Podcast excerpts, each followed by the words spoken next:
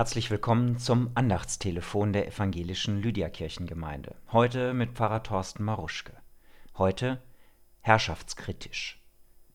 Der kleine Täufling, den ich besuche, der entwickelt gerade ein ziemlich genaues Gespür dafür, wer oder was ihn beherrschen dürfen und vor allem aber wer oder was nicht.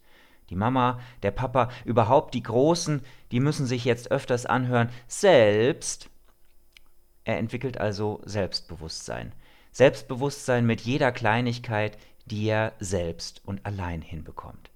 Er will nicht fremdbestimmt, er will selbstbestimmt sein. Und das ist gut so.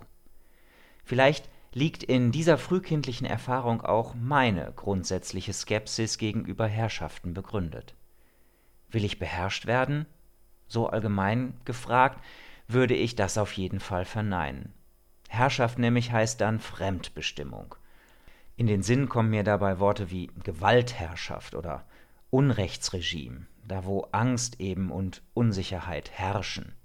Und das alles will ich natürlich nicht. Aber wenn ich mich noch einmal besinne, dann fallen mir auch andere Herrschaften in unserem Sprachgebrauch ein. Wir sagen doch auch, es herrscht Frieden in Deutschland und Europa, und zwar solange ich denken kann und sogar noch länger. Oder es herrscht Ruhe in meinem Garten, samstags morgens um halb zehn beim Frühstück. Es herrscht Liebe zwischen uns. Und in Pandemiezeiten haben wir noch einmal mehr gelernt, was wir aneinander da haben. Das alles sind doch Herrschaften, denen ich mich gern unterwerfe. Und auch der kleine Täufling, er rebelliert überhaupt nicht gegen die Geborgenheit, mit der sein Elternhaus ihn umgibt. Und das zwischen ihm und der größeren Schwester Gerechtigkeit herrschen soll, das fordert er sogar, und zwar lautstark. Genau in diesem Sinne spricht auch die Tageslosung vom Dienstag von guten Herrschaften.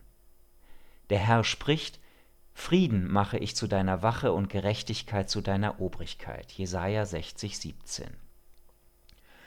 Auch da sollen Frieden und Gerechtigkeit herrschen und eben nicht Gewalt und Unrecht und mit dem Blick auf den kleinen Täufling fällt mir auf, es geht hier wie dort um Selbstbestimmung. Unrecht und Gewalt nämlich behindern die Selbstbestimmung. Sie ziehen Energie ab von dem Leben, das ich eigentlich leben will.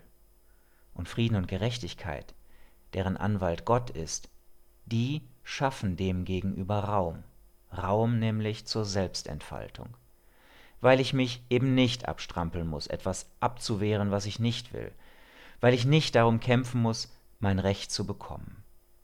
Von solchen Herrschaften, da lasse ich mich doch gern beherrschen. Und Gott, der sorgt dafür.